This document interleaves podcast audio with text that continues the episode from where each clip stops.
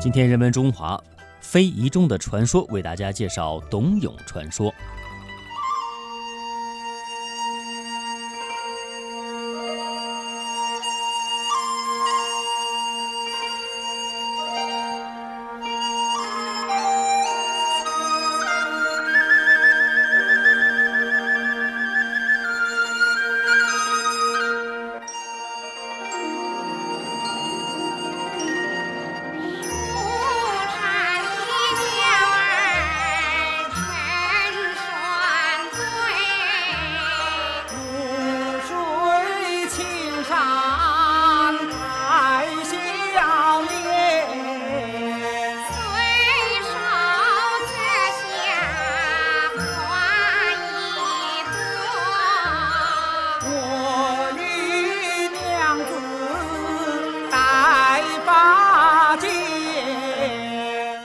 您正在收听的这是黄梅戏《天仙配》比翼双飞在人间，很多人都非常喜欢这段唱腔，它也成为了很多人业余时间唱两句的名段。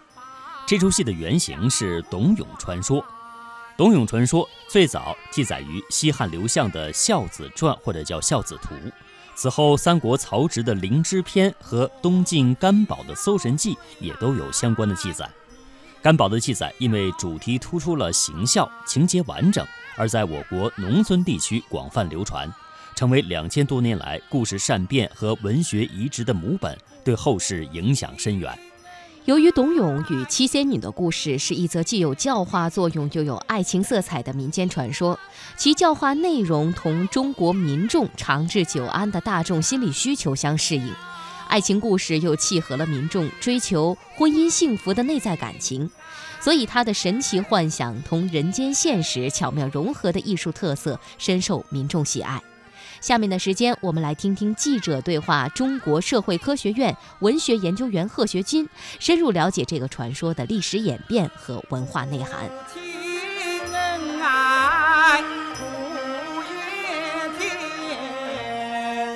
我们民间的俗语当中有一句说：“只羡鸳鸯不羡仙嘛，宁可来呃来人间尝受这个爱情的甜蜜的果实，而不愿意去成仙，孤单的孤单的对天庭生活。”对，比如说我们有一个非常著名的董永和七仙女的传说故事，嗯，啊，他也是讲的玉帝的女儿第七个仙女，因为感觉到宫廷中间太孤单了，她就愿意下凡来，而且遇见了这个。卖身葬父的董永这样的一个青年，他被他的忠厚老实、对孝心和忠厚老实就是感动，就愿意嫁给他，而来帮他就是赎身嘛，最后结成美满姻缘，是吧？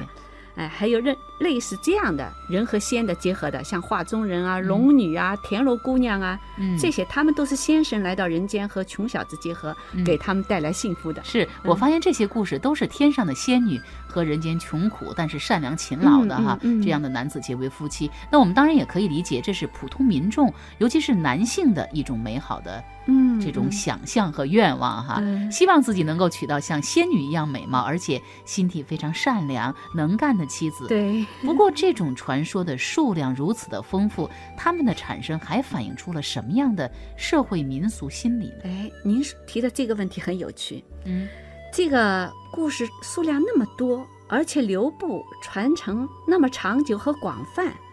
我想这里一定是有很多原因的。对，首先在现实中间一定是存在着数量不少没有能力讨娶美丽妻子或者能干妻子，或者就是说讨娶一个妻子这样的一个穷苦男子吧。嗯，首先是这种社会的现象。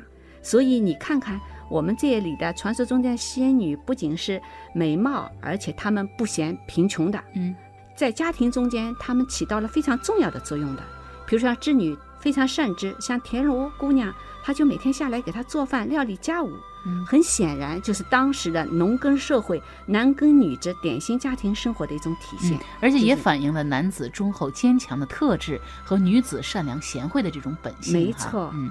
第二种呢，在过去呢，男女婚姻呢是受着父母之命、媒妁之言，这个封建礼教说服的，嗯，他不能够自己主张的。但是无论男女，他都对美好的婚姻呢有自己的希望和祈求，在现实中间不能获得的东西，人们呢便在闲谈啊、故事啊、说唱这种民间艺术中间去寻找，嗯，获得满足。所以呢，在女性的故事家中间，讲这种故事特别多。听众呢也特别喜欢这一类的作品。嗯，那您刚才说到，在过去农耕文明下，典型的男耕女织家庭状态，这种家庭观念在中国可以说是影响非常的深远的哈。直到现在呢，我们还常说男主外，女主内啊，男人呢应该承担起家庭的经济生活，而女人呢则要入得厨房，出得厅堂，啊，在家中相夫教子这样的一个传统的家庭的。对一种生活形式。那么，在中国著名的地方戏曲黄梅戏的《天仙配》当中的夫妻双双把家还的选段中啊，就非常生动地演绎出了董永和七仙女在人间过着男耕女织生活的这种幸福图景。对。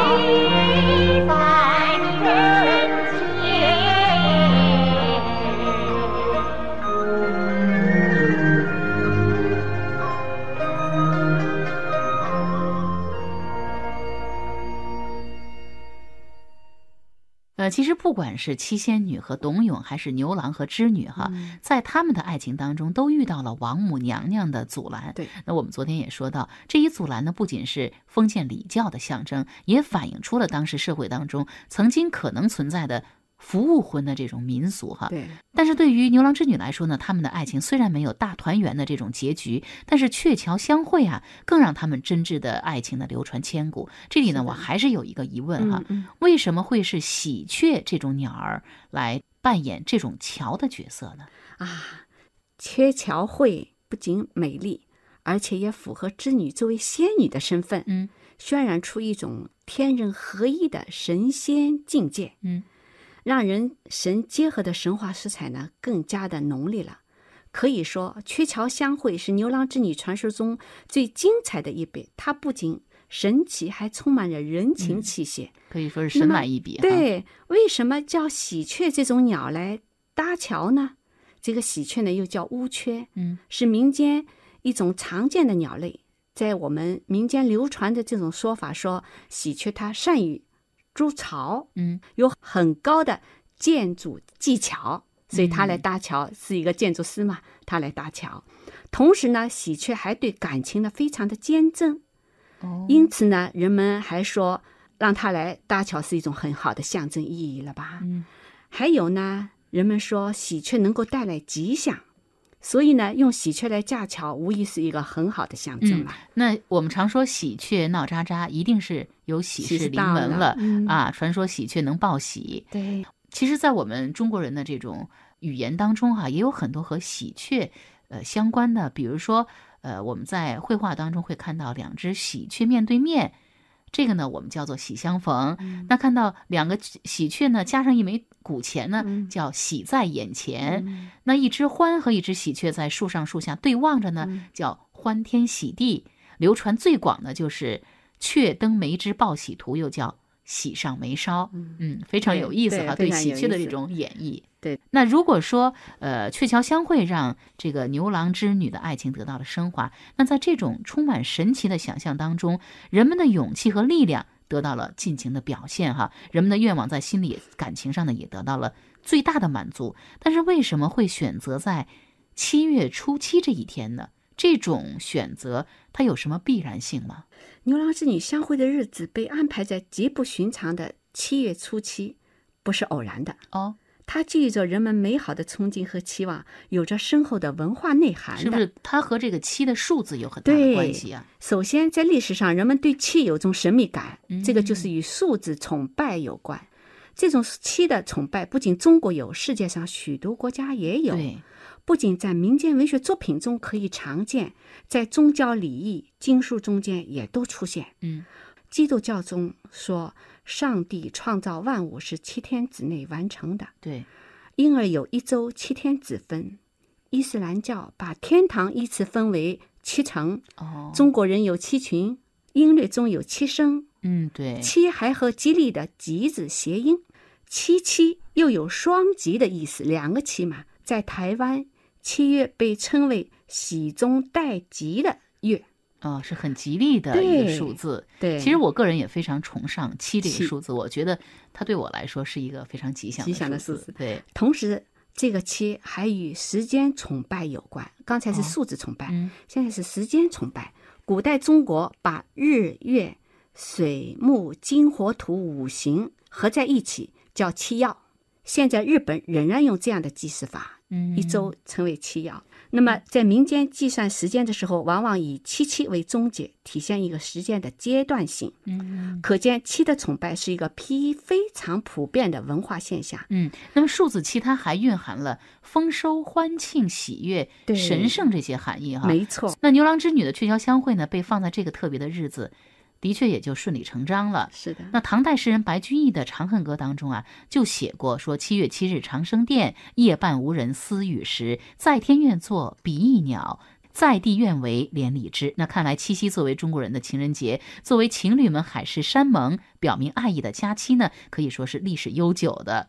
呃，唐代另一位诗人李商隐所作的一首叫。星味七夕就非常生动形象地表达了人们对神仙眷侣真挚爱情的这种羡慕和向往。我们来听一下：心味七夕，李商隐。恐是仙家好离别，故教迢递作佳期。由来碧落银河畔，可要金风玉露时。青楼见疑相望久，微云未接归来迟。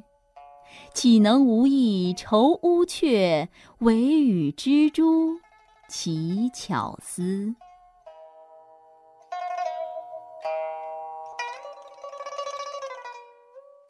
碧落银河之畔，正是牛郎与织女相会的良好场所。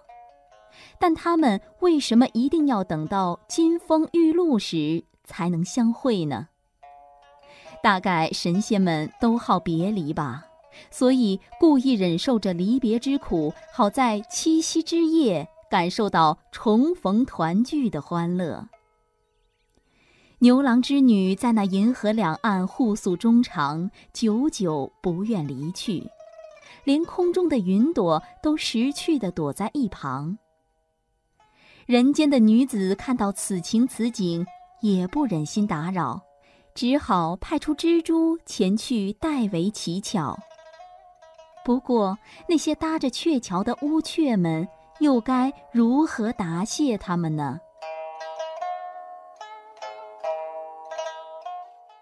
嗯，那么从刚才李商隐的诗作当中啊，我们还是可以看到，古时候人们在七夕这一天呢，还有着特殊的民俗，呃，比如诗中所说到的让蜘蛛来代为乞巧，这也让我想到传说当中织女非常的善于织布，女子们在七夕节乞巧的风俗，是不是和这个传说也有着关系的呢？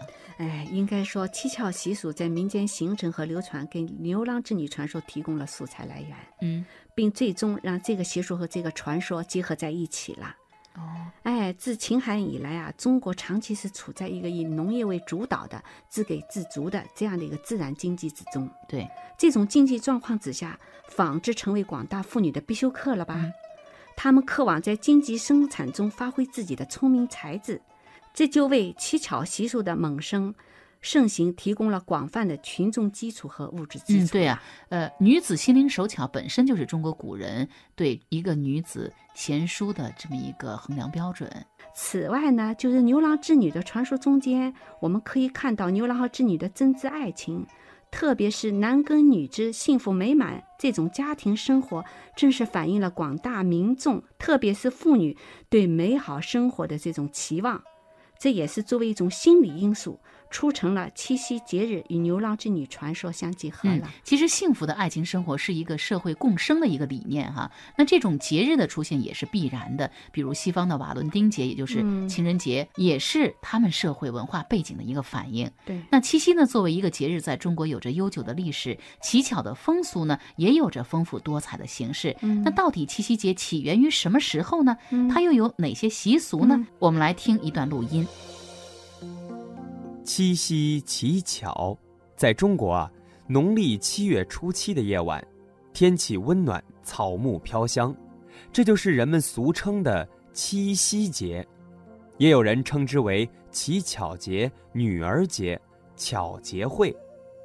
七夕还有一个别称，叫做星期。王勃的《七夕赋》当中写道：“祝灵匹于星期，眷神。”资于月夕，把星期与月夕相提并论，点出了一年四季中与亲情、爱情相关的最美好也最凄楚动人的两个夜晚，所以后人便把男女成婚的吉日良辰叫做星期。七夕乞巧这个节日起源于汉代，东晋的《西京杂记》一书中记载道。汉才女常以七月七日穿七孔针于开金楼，人俱习之。这便是我们于古代文献中所见到的最早的关于乞巧的记载。此后，这一习俗在民间经久不衰，代代延续。宋元年间，七夕乞巧相当隆重，京城中还设有专卖乞巧物品的市场。当时呢，人们也称之为乞巧市。人们从七月初一就开始置办乞巧物品，乞巧市上车水马龙，人流如潮。到了临近七夕的时候啊，这乞巧市上简直就成了人的海洋，车马难行。这也说明啊，乞巧节是古人最为喜欢的节日之一。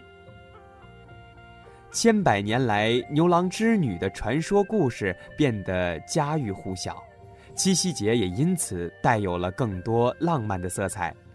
每年到了七夕的晚上，人们就会出门去看天空中牵牛织女星渡河相会，而女子们更有在月下设一香案，供上水果鲜花来向织女乞巧。乞巧的方式呢，那也是多种多样的。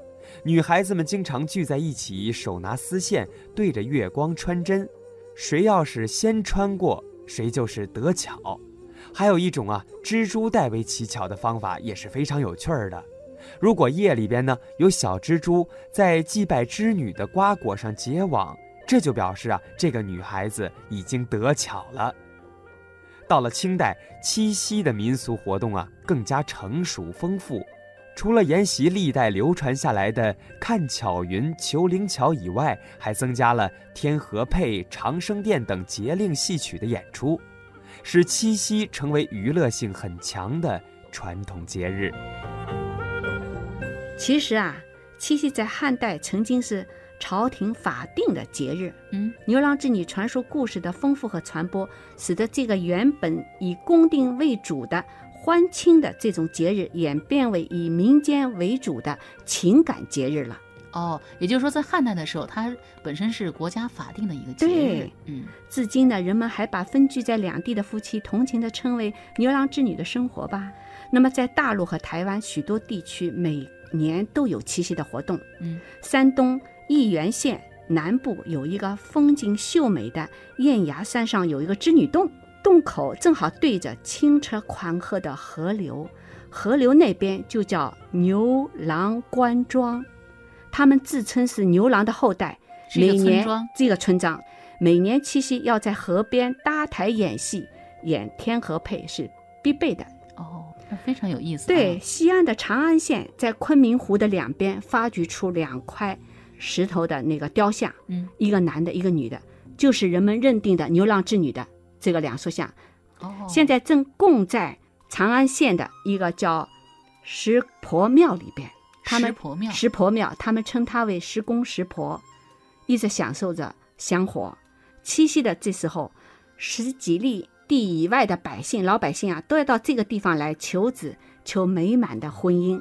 所以呢，七夕相会和婚姻相连在一起，也是一曲吉祥的这种彩头。嗯，同时呢，在有些地方还有在这一天晚上晒书的这样的习俗。嗯，一般我们晒书呢。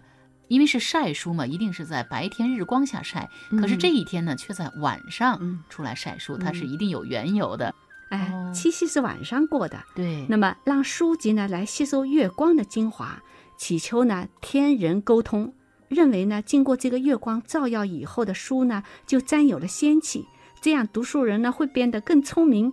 他写出的文章呢更漂亮，他的官员呢也会更加亨通。看来都是呃祈求美好的这种愿望。是的，那看来七夕节呃民俗内涵呢，已经从人们对美好爱情的这种希望，扩大到了对日常生活的一种祈福，希望心灵手巧呢能够持家，希望能够吸收到日月的精华，让自己得到净化和提升哈。那牛郎织女的民间传说啊。它流传了几千年，它不仅向人们讲述了一个委婉动人的爱情故事，更是让人们感受到了，呃，古代人们对真挚爱情的这种歌咏，以及追求个人幸福的这种愿望和勇气。对，与七夕相关的七夕习俗呢，又有着丰富的文化内涵。它除了对美好爱情的执着追求以外，还伴随着传说故事的流传演变和活动的丰富多样，让我们看到中华民族。传统文化中间的独特的风俗人情，感受到其中所体现出来的人们对千百年来美好生活的向往，对美好品质的赞颂。二零零六年，有一批海归在北京举行情满七夕的活动，大家互相赠送的是自己手工制作的礼品，嗯，传递的是亲手书画的爱心卡片，讲述的是自身的爱情故事。爱人、恋人、朋友之间互相献诗献歌，小组比赛穿针引线，把七夕的爱情更拓展为亲情、友情。我想通过这样的七夕活动，我们可以把更多的海外朋友都一起联系起来。嗯，相信这种美好的愿望是可以实现的。欢迎您继续收听《中华风雅颂》。今天非遗中的传说，为大家介绍的是董永传说。董永传说在长期的口耳相传的过程中，它的主体和母体并没有大的变化，一直成为拥有广大受众的俗文学，比如说说唱、戏曲等，以及后起的影视文学创作追逐的题材，出现了像电影《黄梅戏》《天仙配》等影响广远的作品。董永传说蕴含的历史文学资料，对研究我国各个历史时期社会、经济、政治、文化，特别是文学艺术等方面的研究，都有一定的价值。董永传说的教化功能，对当今建设社会主义精神文明和构建和谐社会的实践，具有一定的现实意义。